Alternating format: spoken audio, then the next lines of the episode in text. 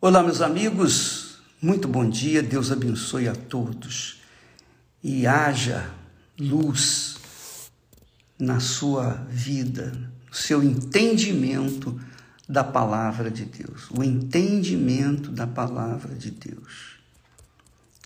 Isso é extremamente importante para você. Aliás, é vital. É vital para que você possa se manter na fé. Você sabe, eu sei, nós sabemos. O difícil não é aceitar Jesus, colocar a vida no altar. O difícil é permanecer na fé. Isso que é o difícil. Difícil mesmo é confiar naquilo que Deus prometeu. Nós estamos falando, ensinando, orientando todos os demais pastores, os bispos, a igreja em geral, no que diz respeito à fé e à confiança. A fé e a confiança. Com a fé, você toma posse da bênção, da resposta de Deus. Com a confiança você mantém aquilo na sua vida. Há uma diferença enorme entre fé e confiança.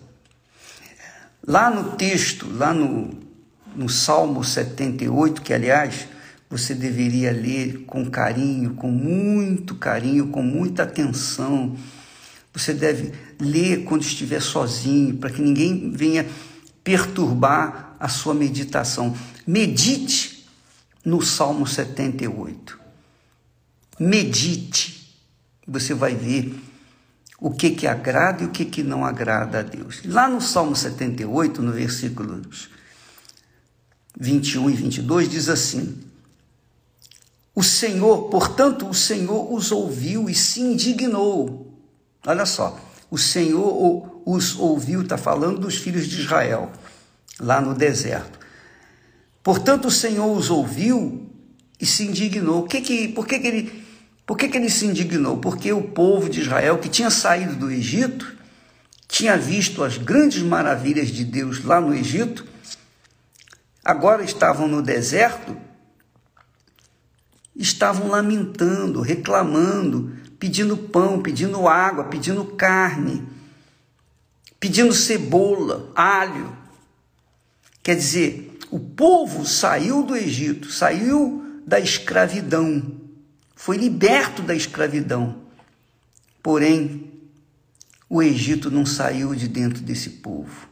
E por isso esse povo pereceu no deserto, porque Deus se indignou com ele. É o que diz o texto.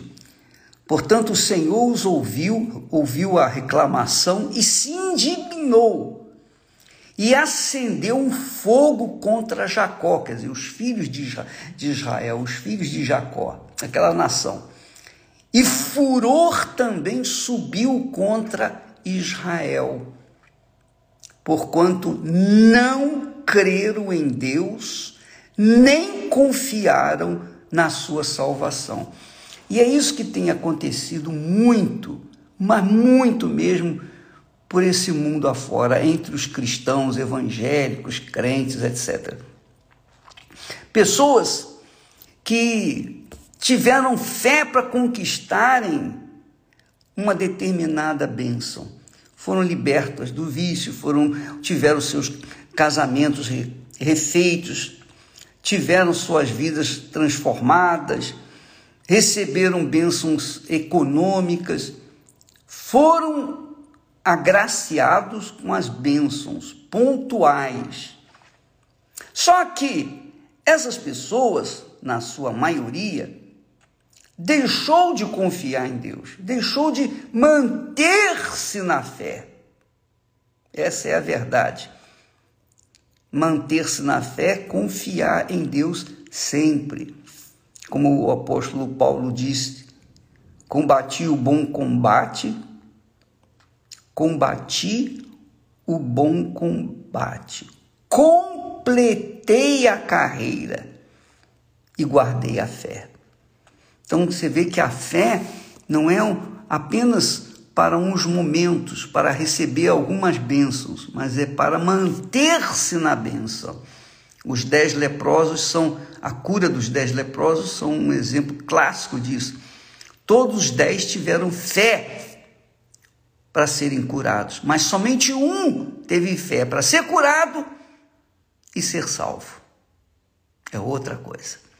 Então, minha amiga e meu caro amigo, talvez você tenha recebido bênçãos, você foi agraciado com isso, com aquilo, com aquilo outro, mas essas bênçãos foram esquecidas, você se esqueceu, e agora você está buscando outras, e amanhã vai buscar outras, e sempre vai ficar buscando bênçãos, por quê? Porque você ainda não se tornou a própria bênção. Você ainda não se tornou a própria fonte. Jesus disse que aquele que beber da água que eu lhe der, esta água, que é o Espírito Santo, se fará nele uma fonte. Você recebeu muitas bênçãos, mas não, não recebeu o Espírito Santo. Então você ainda não é a própria bênção. E por não ser a própria bênção, você fica correndo atrás da bênção, como se estivesse correndo atrás do vento. Essa é a realidade. Muitas pessoas estão vivendo desanimadas, muitos ex-pastores, ex-bispos, ex-obreiras, obreiros, ex, ex, ex, ex, ex. Por que existem muitos ex? Justamente por isso. Porque não se tornaram a própria bênção. E se tornar a própria bênção significa ter aquela coluna de fogo que guiou Israel pelo deserto à noite, está dentro de si.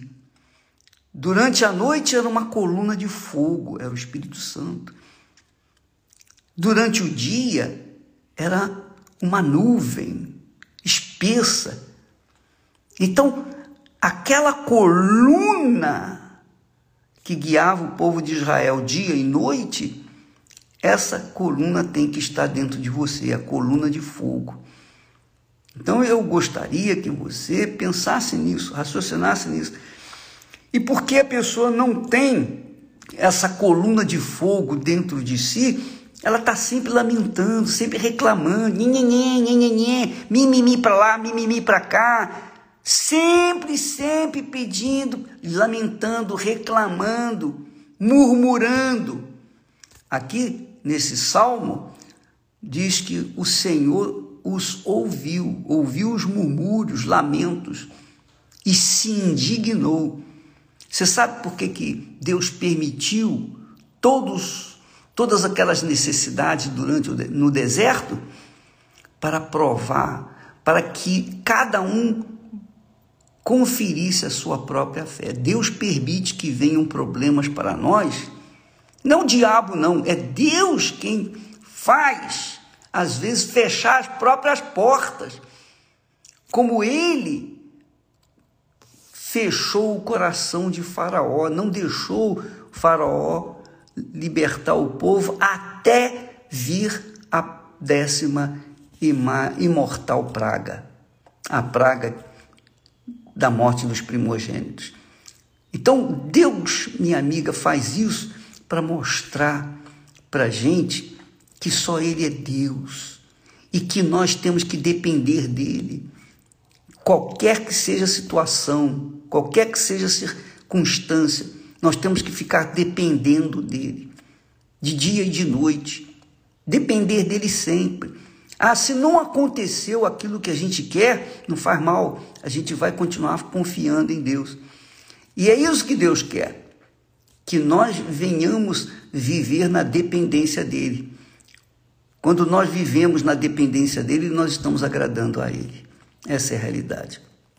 E quando não vivemos na dependência dEle, quando damos ouvidos à voz do coração, então lamentamos, reclamamos, ficamos choramingando nos, nos cantos, nos corredores da vida.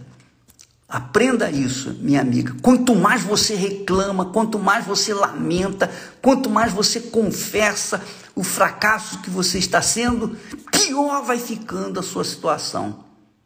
E você fica mostrando para si mesmo e para os outros que você não confia. Essa é a realidade. E por não confiar, a sua vida não vai para frente. Domingo, nós temos aquela grande concentração de fé e milagres em todas as igrejas universal do Reino de Deus. Venha com sede, não dos milagres, não dos favores de Deus, mas do próprio Deus. Venha com sede de Deus. Venha com sede de buscar e receber o Espírito Santo. Venha com, com aquela gana, ó oh, Deus, eu quero ter essa coluna de fogo dentro de mim. E nunca mais você vai ser uma lamentadora nesse mundo. Deus abençoe em nome do Senhor Jesus e até amanhã. Graças a Deus.